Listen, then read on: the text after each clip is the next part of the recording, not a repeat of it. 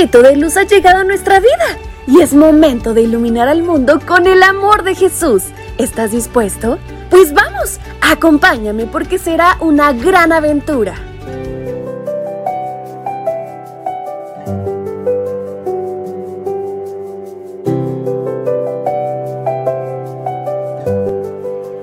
Buenos días, príncipes y princesas. Vamos, es hora de levantarse, porque actividades escolares y demás nos esperan el día de hoy.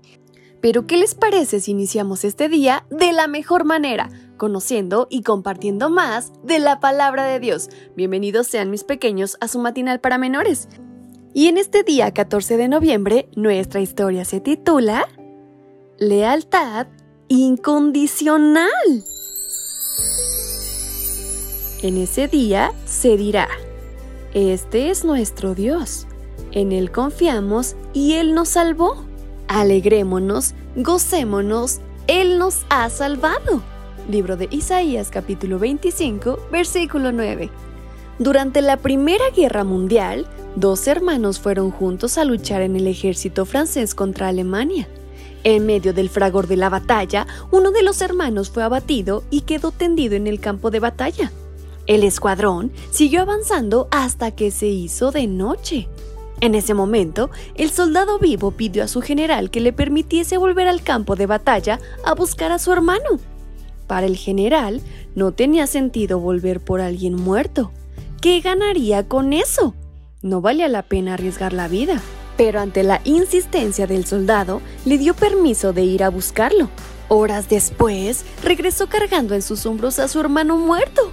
Cuando lo vio venir, el general sacudió la cabeza y dijo, Esto que hiciste no tiene sentido. Arriesgar tu vida por nada. No es verdad, señor, contestó el soldado. Cuando llegué al campo de batalla, mi hermano todavía estaba vivo. Con las pocas fuerzas que le quedaban, me dijo, sabía que vendrías, sabía que no me dejarías morir aquí. Así que para mí lo valió todo. ¿Qué ejemplo de lealtad, no lo crees? Eso me recuerda a una historia en la que tú y yo estamos involucrados.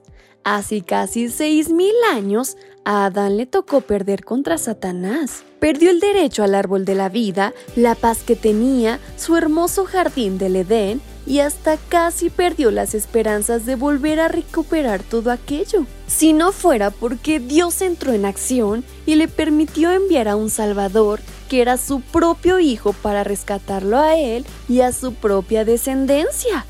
Dios no tenía por qué hacerlo. Así como el general podría haber pensado que salvarnos no valía la pena.